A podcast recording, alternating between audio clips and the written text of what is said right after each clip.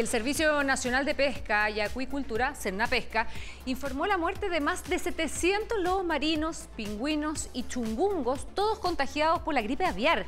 La cifra supera considerablemente la del año 2022.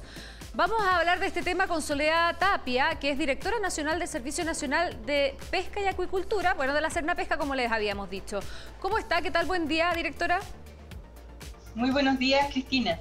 A ver, la cifra es realmente impactante. ¿Es un alza en comparación a 2022 del 400%? Sí, de 482%. Efectivamente, el año pasado, si no cuenta todo el año pasado, tuvimos 131 eh, animales muertos, varados muertos, y lamentablemente la cifra ahora es muchísimo mayor y se concentra principalmente en la zona norte de nuestro país, con más de 500 ejemplares de lobos marinos y 200 pingüinos. A ver, nosotros em, sabíamos que la gripe aviar contagiaba eh, básicamente a las aves, pero ¿por qué están contagiándose especies como los lobos marinos, los chungungos? ¿Qué pasa con eso? Claro, bueno, la gripe aviar o la influenza aviar es una gripe que es muy fuerte, es un virus de alta patogenicidad y que se distribuye principalmente en las aves silvestres. Entonces, en las aves silvestres, ¿cómo traspasa en el fondo, por ejemplo, mamíferos marinos? que en este caso un lobo marino. Traspasa principalmente porque comparten los hábitats y donde están los fluidos de las aves, por ejemplo, están las heces o otros líquidos de estos animales que están con carga viral y el animal, el lobo marino, por ejemplo, pasa por ese sector o el pingüino y ahí se contagia. No es que pase, por ejemplo, directamente de un animal a otro o, por ejemplo, de un lobo marino a otro lobo marino ¿ya? Eso es muy importante señalar, es decir, donde comparten el hábitat, ¿cierto? Es ahí donde se puede mm. establecer el traspaso del virus de un ave, por ejemplo, a un mamífero marino.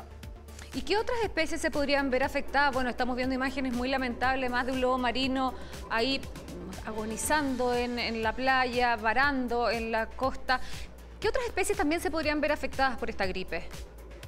Bueno, la gripe aviar, eh, al contagiar ya a mamíferos marinos, por ejemplo, tenemos lobos marinos, también pueden ser nutrias de mar, que también son mamíferos, están también delfines, podrían contagiarse, cetáceos en general, y también el ser humano por ser un mamífero.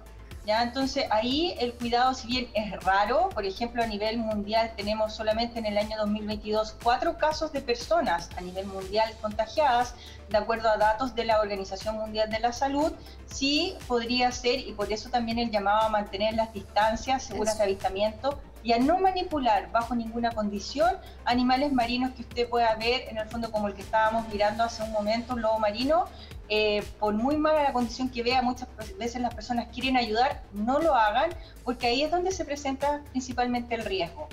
Claro, es importante lo que usted dice, directora, también porque muchas veces a lo mejor los niños, si ven un lobo particularmente marino u otra especie eh, en las condiciones que estábamos viendo en las imágenes, va a querer acercarse. ¿Y es ahí cuando un ser humano se puede contagiar con la gripe aviar de esa manera?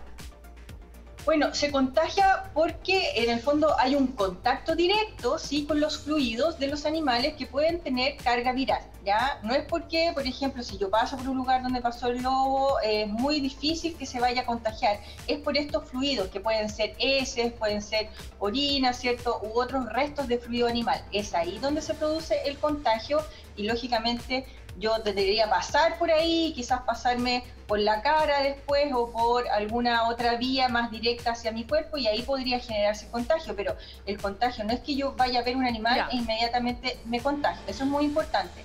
Pero de ahí que tengo que mantener las distancias. Esa es la importancia de la distancia segura. Son 50 metros por lo menos en pingüinos y lobos marinos, para que las personas no se arriesguen, no los toquen, no los manipulen y que inmediatamente llamen al SAC o al Servicio Nacional de Pesca. Nuestras áreas de teléfono están coordinadas, el número de nosotros es el 800-320-032 y ahí estamos coordinados, ¿cierto?, para poder asistir a estos lugares y poder tomar todas las medidas en conjunto con municipios y otros servicios.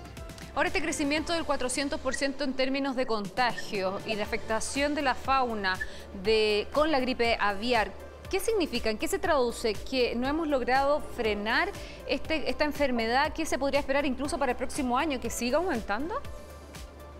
Bueno, lo que pasa es que la gripe aviar había llegado, ¿cierto?, desde la zona del hemisferio norte.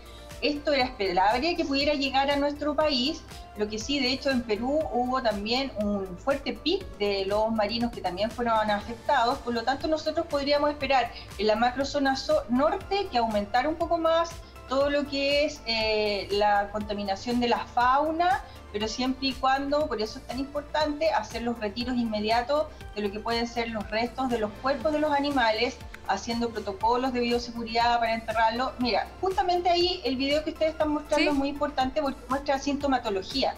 Si tú te das cuenta ahí, por ejemplo, el animal le cuesta mucho respirar y también tiene estos movimientos como espasmódicos que no los puede controlar. Eso es típico de la gripe aviar.